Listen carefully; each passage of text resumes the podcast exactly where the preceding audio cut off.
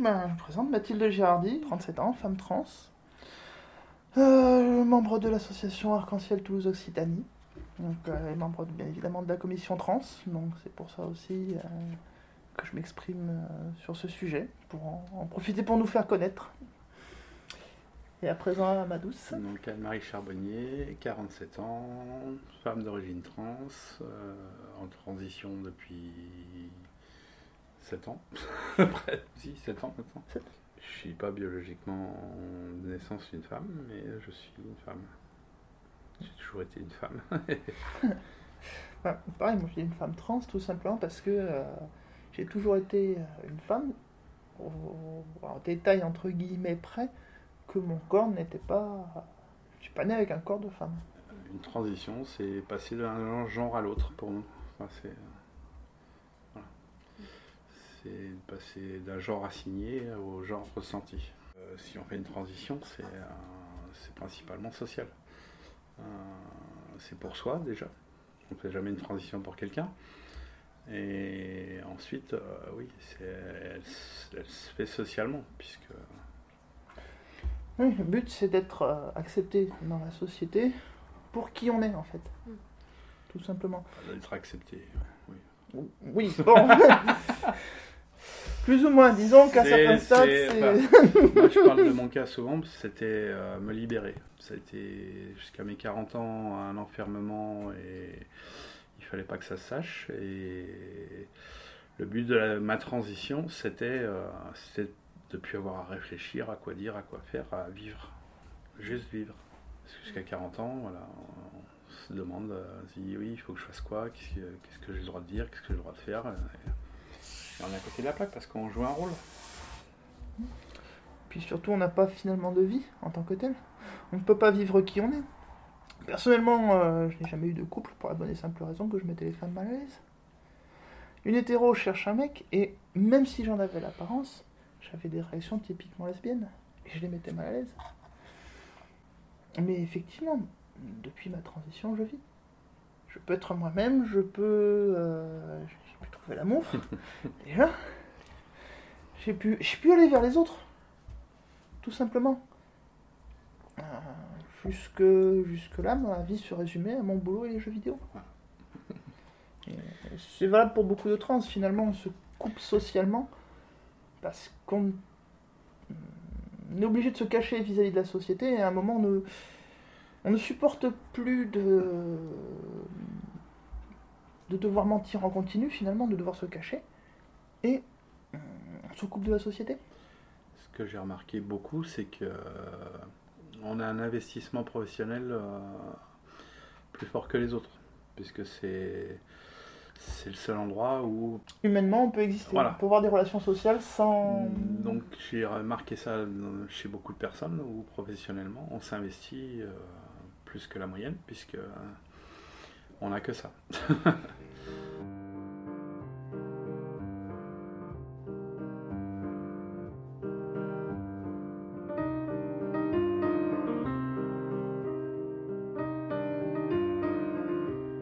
Alors, on s'est rencontrés euh, de manière fortuite. en fait, euh, la première fois que je suis allé à l'association Arc-en-Ciel pour, euh, pour en apprendre un petit peu plus tout de même sur ce parcours, j'ai été accueilli, comme on fait euh, très régulièrement maintenant des accueils et toujours à deux. Et l'une de ces deux personnes était donc mon petit cœur. Et euh, assez rapidement, bah, j'ai été attiré par elle. Alors au départ, j'admets que je me suis demandé si c'était un petit, pas un petit peu le... Comment ça s'appelle Le syndrome de l'infirmière.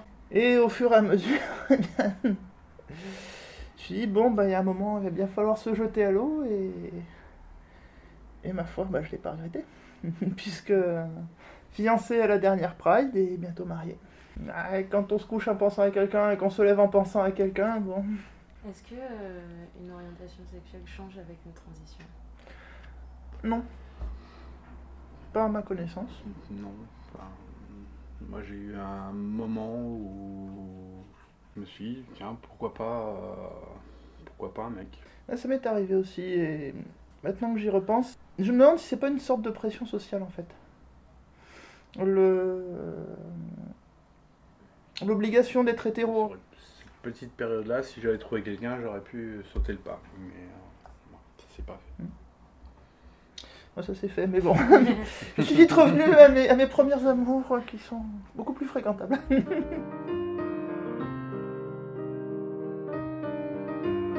plusieurs mécanismes en fait qui vont rentrer en ligne de compte. Il y a les personnes qui, qui en ont toujours eu conscience tout au long de leur vie, un petit cœur. En ce qui me concerne, moi, je- très jeune, j'en ai eu conscience, mais je l'ai je l'ai complètement enterré. Et donc, ça m'a ça m'est re- revenu dans la figure à l'âge de 37 ans. Ce qu'il y a d'hallucinant, c'est déjà de se dire, je, je me sens femme, excusez-moi du peu, de qu'est-ce qui se passe là Et puis surtout de se sentir d'un seul coup libre, épanoui, et, euh, bien dans sa peau. Et là, je connaissais même pas le mot trans pour, dire un peu le. C'est à partir du moment effectivement où j'ai mis des mots dessus, où j'ai compris finalement, euh, pas forcément ce, qui m'arrivait, c'est ce que je disais à l'époque, mais finalement qui j'étais. Quand j'ai pu y mettre des mots, que j'ai pu y mettre un chemin, bah, à partir de là, il n'y a plus qu'à. De toute façon, il n'y a plus qu'à avancer parce que sinon, c'est une mort à plus ou moins long terme. C'est-à-dire que c'est euh, ou le suicide ou. euh, comment dire euh, Pas une mort sociale, je sais pas comment le déterminer précisément. Le, fait de s'enfermer, de s'enterrer, de. de mourir à petit feu dans son coin. Le fait de ne pas se sentir bien dans son corps, c'est souvent le fait d'être une femme et d'avoir le corps d'un homme. C'est loin d'être simple à gérer. hein. Du coup, souvent, son reflet dans la glace, au départ en particulier, c'est c'est difficile à supporter. Et puis le regard des autres, euh, qui vous regardent, euh, bah, pour qui vous n'êtes pas, donc. Euh, la période de puberté, comme je dis maintenant, où euh, mes seins se sont développés, j'ai fait. Je me suis vu dans la glace, j'ai fait ah, enfin quelque chose de normal dans mon corps. Et là, j'ai le cerveau qui a rembrayé, qui a dit Ah oui, quand même. Ah oui, c'est quand même bien plus profond qu'on aurait pu l'imaginer. À 16 ans, 15-16 ans, il y, a, il y a eu un problème et tout. Euh, parce que je, piquais des affaires à ma mère, tout ça, quand j'étais plus jeune. Et euh, ça a tellement fait de, chambard dans la, dans la famille, euh, tout ça. Mes parents étaient divorcés, mais ça avait, ça avait quand même fait un, peu de bruit. On m'a envoyé chez le psychologue, tout ça. Enfin, bref. Et donc de cette date-là, moi, plus personne ne devait le savoir. Donc de 16 à 40 ans, ça ne devait pas savoir. Personne le voir. euh. je me suis poussé la barbe. Vers les 40 ans, ça commençait, je commençais à plus tenir. Je commençais à avoir marre. Et à force de discussion, de, voir sur Internet euh, des choses, euh, discuter avec des gens, je me suis dit, maintenant, il faut que je, il faut que je saute le pas, sinon, euh, sinon je vais crever. C'était plus possible autrement. Ça devenait invivable. J'ai fait ma première sortie en femme à la Pride. J'habitais en Ariège, à Pamiers, et j'étais venu donner un coup de main le jour de la Pride. J'avais fait la Pride. Ça, c'était mon premier, euh, mon premier vrai contact avec l'extérieur.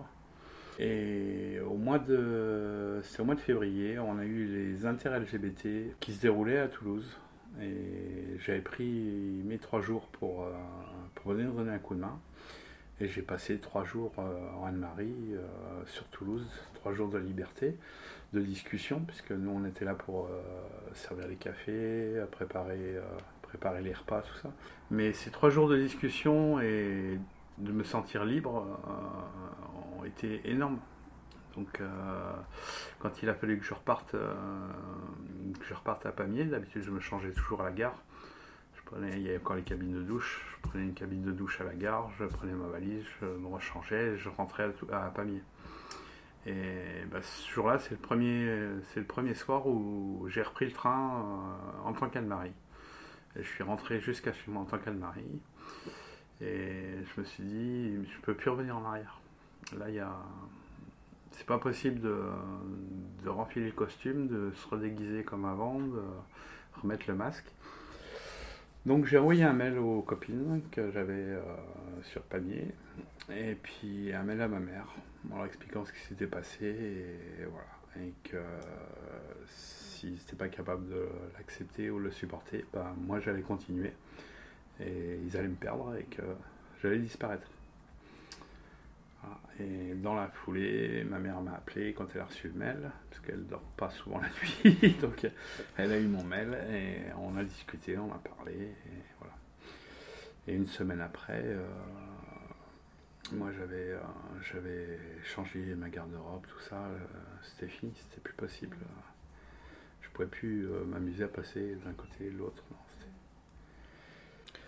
C'est vrai que c'était à peu près pareil. À partir du moment où j'ai où j'ai commencé à sortir, le retour arrière.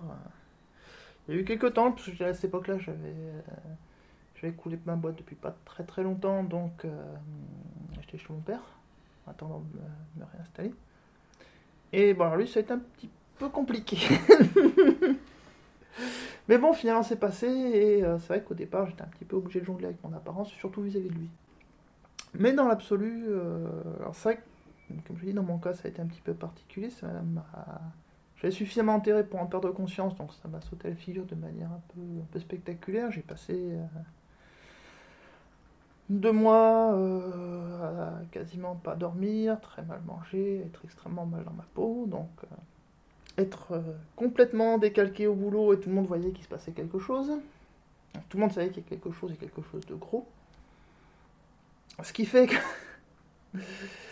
Une fois que moi j'ai su où j'en étais, ben, une fois que j'ai eu les, réponses et mon chemin, et ben tout le monde m'a dit Ah, t'as trouvé ce que t'as? Bah oui, donc ça a été pour la famille comme pour le boulot. Bon, ben voilà, j'ai trouvé ce que j'ai. Euh, enfin, plus exactement, en fait, non, c'est pas ce que j'ai, c'est qui je suis. Et de là, bon, ben voilà, je suis trans. Et puis bon, finalement, mon père a un peu de mal. Ma mère, ma foi, ça s'est très bien passé. La plupart des amis aussi. J'ai pas eu particulièrement de soucis. Et puis, bah, là, embrayé, transition sociale, apparence, le changement de prénom. Ah si, donc. Euh, ce qui aide énormément pour pouvoir vivre dans son genre. Euh, puisque tant qu'on.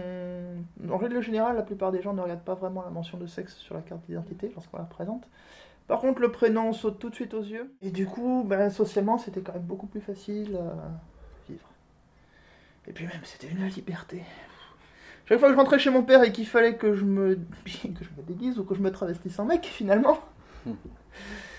Et c'était un petit peu... Euh, non, c'était une torture. Et puis à partir du moment où euh, il a réussi à passer un petit peu le cap et à l'accepter, bah, j'ai pu vivre moi-même euh, tranquillement. On rencontre plus de problèmes chez les, euh, personnes transgenres qui, euh, qui cherchent à être quelqu'un d'autre. Ça, c'est. Il y a des personnes, euh, moi j'estime que je fais partie de ces personnes-là, qui veulent juste se libérer. Mm. C'est-à-dire vivre ma vie, voilà, être nature et vivre ma vie. Il y a des personnes qui font une transition parce qu'elles se sentent pas bien et elles veulent être quelqu'un d'autre. Et quand on arrive au bout de la transition, on est toujours la même personne ça ne change rien à ce qu'on est. On est toujours la même personne au bout. C'est juste qu'on se donne les moyens de vivre cette personne-là plus facilement. Et les personnes qui font une transition pour être quelqu'un d'autre, au bout du compte, ça se passe mal. Parce que c'est jamais personne d'autre au bout du compte. Tu restes toujours la même personne, tu n'auras pas changé. Et comment ça se passe dans ces cas-là C'est difficile. Il y a des personnes qui, ont du mal à, qui ont du mal à le vivre. Euh, comprennent pas qu'en arrivant au bout, euh, elles s'attendaient à autre chose. Mm. Elles s'attendaient euh, des personnes qui se font refaire le visage, qui font. Enfin, il y, a, il y en a aussi chez les cis. Je veux dire, c'est pas, c'est pas spécialement pour les trans, mais euh, c'est deux problèmes complètement différents qui viennent s'ajouter. Et moi, j'ai connu des personnes qui étaient très mal dans leur peau en fin de transition, malgré avoir abouti, parce que c'est pas ce qu'elles attendaient. Elles cherchaient la transition pour être quelqu'un d'autre. On ne transite pas pour être quelqu'un d'autre, on transite pour devenir soi-même. C'est comme j'ai du mal à l'exprimer autrement que comme ça. On devient soi-même, on ne devient pas quelqu'un d'autre. On sera toujours la même personne. Ce qu'on a vécu, notre expérience, c'est ce qui fait ce qu'on est. Et elle sera toujours là au bout, de au bout du chemin. C'est juste que, bah oui, physiquement, euh, j'aurai des problèmes qui seront en moins. Euh, sur les papiers, j'aurai des papiers qui seront plus en accord. Euh, je m'autorise à me montrer sous, mon vrai jour, ça oui. Mais tu ne deviens pas quelqu'un d'autre. Ou quand on nous dit, ah, vous avez du courage de faire ça. Non, c'est avant que c'était dur. Là, on a, des problèmes, on a des difficultés, on, subit les regards ou n'importe. Mais avant, c'était beaucoup plus violent, beaucoup plus dur. Une fois qu'on commence notre transition, c'est vraiment pour se libérer. Donc c'est plus facile, la vie est belle. Il y a le fait que qui va pas bien aussi, pour certaines personnes, c'est quand tu arrives au bout, tu dis je fais quoi maintenant? Pendant des années, là, tu t'es battu pour essayer d'avoir ton opération, pour essayer d'avoir tes papiers, et tu arrives au bout et tu dis mais euh, c'est quoi ma vie maintenant? Quand tu as plus ce combat-là, euh, parce que ça te prend une bonne place dans la vie. Donc quand tu perds ça, il y a certaines personnes qui ça, ça déboussole un peu. Ben, ça m'est arrivé ça. Enfin, pas exactement dans ce sens-là. La décompression, non Comment on appelle ça? Peut-être. Décompensation. Euh, à peu près un an, on va dire, oui, à peu près un an après le début de ma transition, il y a un moment où j'ai l'impression de revenir en arrière. Ça, a été terrible. Hein, ça... je mais pourquoi j'ai l'impression d'être revenu un an en arrière de limite presque de, ressentir l'étau de l'homme qui se refermait sur moi, de me mais oh, oh, oh, il se passe quoi là? J'avance, je, suis bien, pourquoi j'ai cette, sensation? Et euh, bah, il a fallu un petit moment pour mettre la main dessus. Mais tout simplement, en fait, euh, l'euphorie du démarrage était passée. Et j'étais revenu, en fait, au train-train quotidien. À la vie normale. voilà, à la vie normale, au train-train quotidien, du métro boulot euh, dodo entre guillemets. Un peu plus maintenant que j'avais une vie. Mm. Mais dans l'idée, c'était ça. de plus avoir cette, euh, cette sensation de, de, de, nouveauté, de, liberté de pouvoir, d'expérimenter tant de choses, ça m'a donné cette sensation, ce qui était logique, ça a été tellement intense pendant, pendant cette année, mm. Que euh, finalement le fait de redescendre à son train-train quotidien avait, euh, donné l'impression de revenir en arrière. heureusement, comme je dis, j'ai pu mettre la main dessus. Je suis bon, non, c'est normal en fait. C'est je suis parti du train-train quotidien de mon ancien prénom euh, au train-train quotidien de Mathilde. Faut s'y faire, faut se faut se faire à la vie de tous les jours. Et euh, oui, ça a été une période très très particulière. Donc effectivement, je comprends tout à fait que certaines personnes euh, se réveillent très mal à l'aise après une après la vaginoplastie. Bon, je pense que ça devrait aller. Moi, moi cette partie-là, j'ai déjà fait. C'est pas après, après. Bah souvent, parce que finalement, c'est souvent ce qu'on attend le plus. Oui, mais euh, je veux t'as encore les soins, t'as tout ça, t'as machin, mais euh, peu de temps après, quand t'as voilà, plus rien à faire. ouais, c'est vrai que ça va faire drôle. T'as tes papiers, t'as ton opération, t'as. Tu dis ok, je fais quoi maintenant?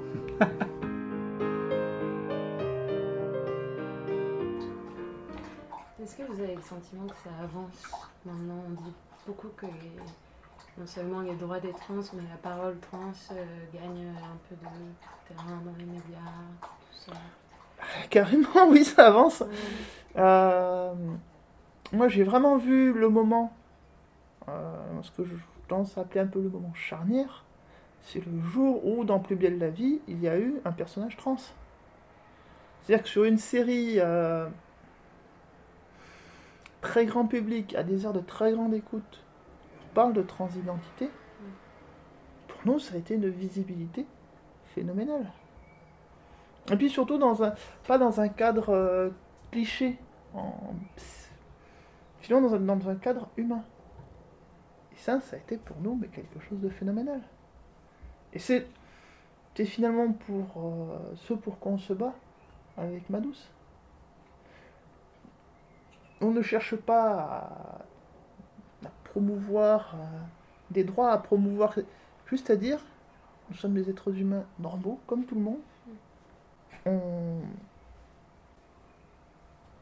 est comme ça, c'est tout. On n'a pas demandé à l'être. Et euh, bien qu'on vive euh, nous aussi. Jusqu'à mes 40 ans, je ne savais pas qu'il y avait une vie possible à part euh, la pornographie ou la prostitution, c'est tout ce qui, c'est toutes les représentations qu'il y avait dans mon enfance, tout ça. Et c'est les seules choses qu'on voyait à ce niveau-là. Euh, des personnes qui avaient une vie normale, un travail, une maison, une, vie, une vie de famille. Euh, ça fait du bien. ça fait du bien. Même si, j'ai ouvert un peu ma page Facebook pour ça, moi, à l'origine. C'était pour euh, montrer ma vie de tous les jours. Et euh, que, oui, on, a des difficultés, on a des, épreuves à passer, des choses comme ça, mais on arrive à vivre. On a moyen, à un moment ou à un autre, de vivre. Bah, de toute façon, je pense que c'est la discussion qu'on avait avec l'aide-soignante à Bordeaux. finalement, bah, dans cette discussion, elle nous disait, c'est quand même de sacrés problèmes, de sacrées épreuves. De... Puis, vous savez, moi j'ai eu quelques discussions avec des gens euh, complètement hors transition, même bien, bien avant, qui avaient leurs problèmes à gérer, qui étaient très difficiles pour eux. Et finalement, j'en dis, mais, je dis, mais je suis en train de m'apercevoir que nos problèmes en tant que trans sont peut-être plus exotiques que ceux de la plupart des gens. Mais je pense pas que les autres aient moins de difficultés à vivre leur vie. Comme tout, euh, comme tout un chacun, on, cherche l'amour, cherche à former un couple, enfin. Hein, c'était un petit peu aussi le but de nos fiançailles d'ailleurs. Oui. À la Pride. De, à la fois de dire, bah, on est, on est comme tout le monde, on a envie de se marier. Euh, à la fois de dire aussi aux autres, c'est possible. Accrochez-vous, c'est possible, on peut. Euh, en étant trans, mais on peut quand même vivre, on peut aimer, on peut se marier, on peut. C'est parce que pour beaucoup de trans, c'est un, c'est un très gros problème. On arrivait à trouver une, une relation stable, de, de, se voir un avenir.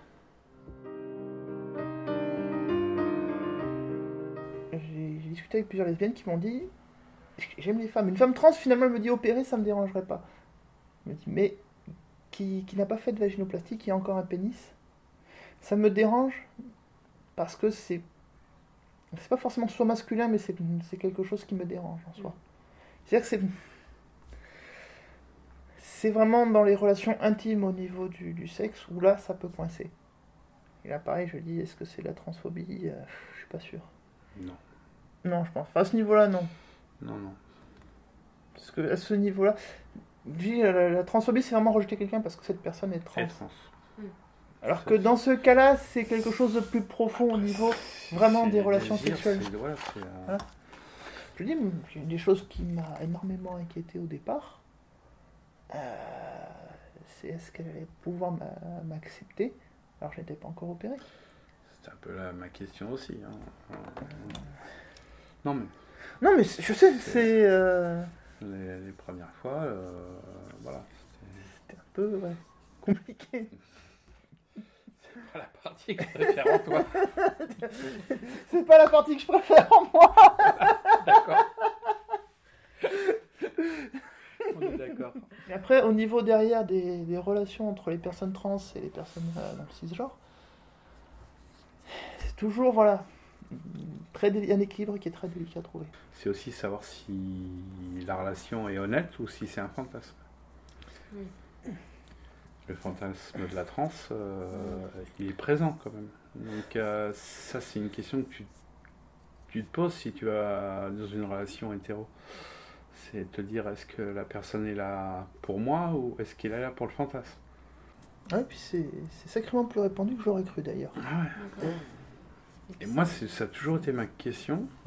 Bon, je me la pose pas en permanence puisque je sais que je suis lesbienne, mais euh, je me suis dit, si je vais avec un mec, est-ce que ça va être pour moi ou est-ce que ça va être pour le fantasme de la transe? Ça, tu es obligé de te la poser.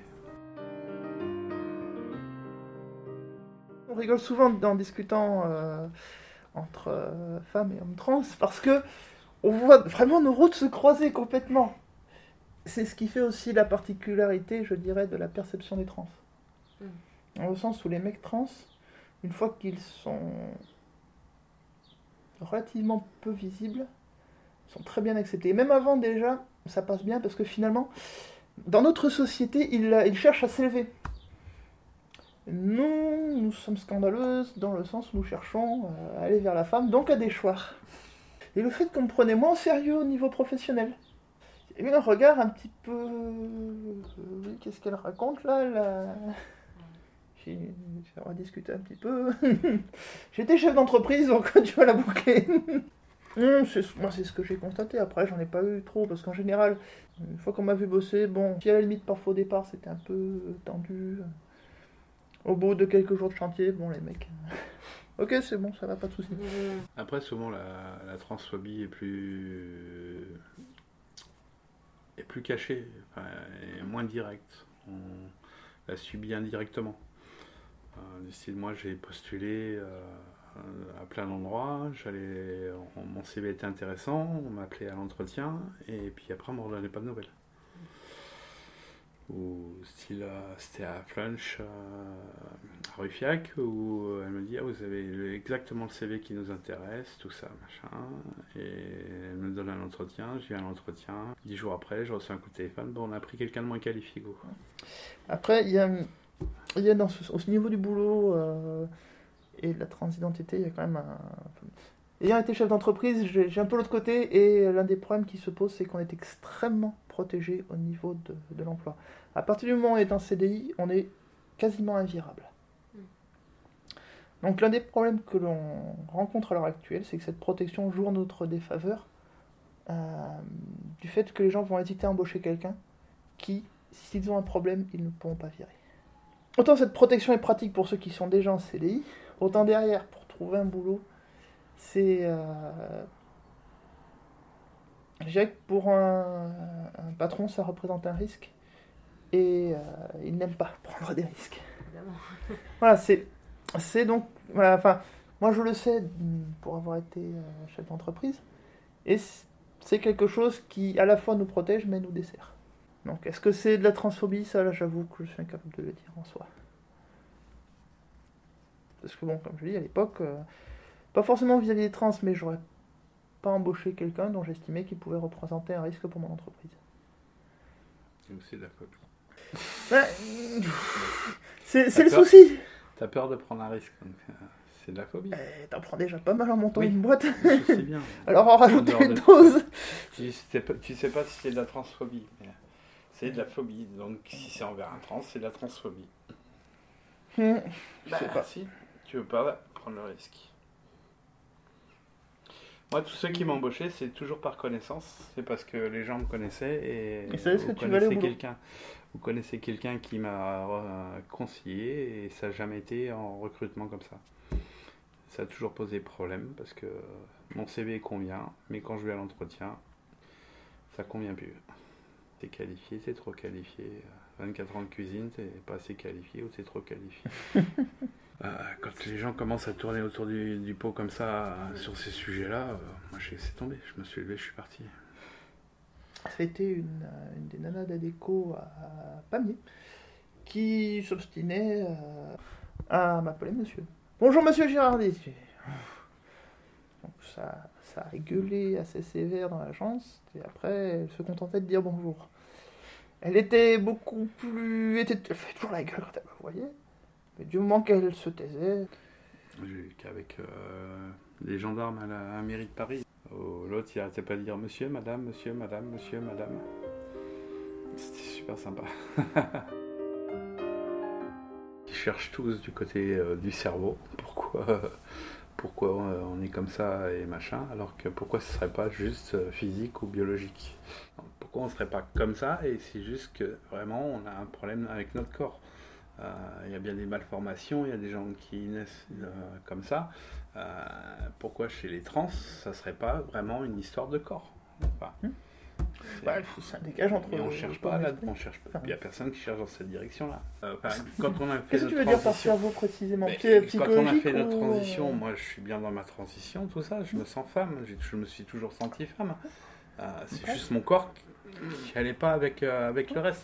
Moi j'estime ne pas avoir de problème au cerveau, j'estime juste que j'ai eu un problème de corps. Euh, donc que plus un problème mécanique du- ou biologique que euh, psychologique ou... J'ai euh, une question à la con, c'est est-ce que le cerveau ne fait pas partie du corps? Mais si, mais je veux dire, Non, je, je suis très chiante des fois. Maintenant, bon, les origines, à mon avis. euh, avant qu'on trouve le fond des choses, il y a quand même pas mal de boulot. Et j'en reviens au truc, qu'on on accepte qu'il y ait des gens qui naissent avec des malformations. Pourquoi nous, on ne considérerait pas que c'est aussi une malformation Notre corps s'est pas développé comme il aurait dû se développer. Oui, ah, mais ça, mais ça j'en suis persuadé. Voilà. Mais c'est ça qu'ils, que les gens n'arrivent pas à cadrer. Pour eux, c'est psychologique. Notre problème est psychologique. Ah oui, non, non, non, effectivement, c'est. Euh, un handicapé physique, euh, c'est pas un problème psychologique. Il n'estime pas qu'il devrait être normal et euh, il a bien un problème de corps. Tu es non-voyant, euh, tu as un problème euh, avec tes yeux, tu pas un problème avec ton cerveau qui euh, qui veut pas que tu vois. Si on, on considérait plus ces individus qu'un genre, euh, ces questions-là se poseraient pas. La diversité, moi, je, je prône la diversité.